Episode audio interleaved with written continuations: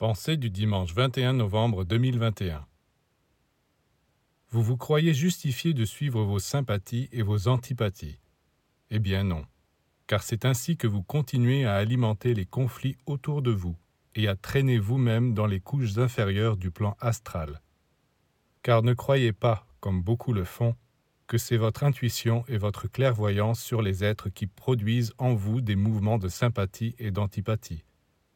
Non ce sont des attractions ou des répulsions qui ont une origine physique, biologique, et pas du tout spirituelle.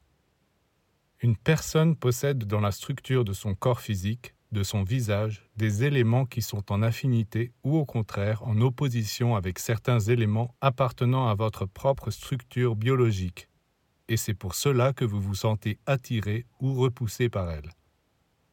Si vous vous donnez la peine de réfléchir et d'étudier la question, il se peut que vous trouviez de graves défauts chez ceux qui vous sont tellement sympathiques, et au contraire des qualités et des vertus chez certains pour qui vous éprouvez une certaine antipathie.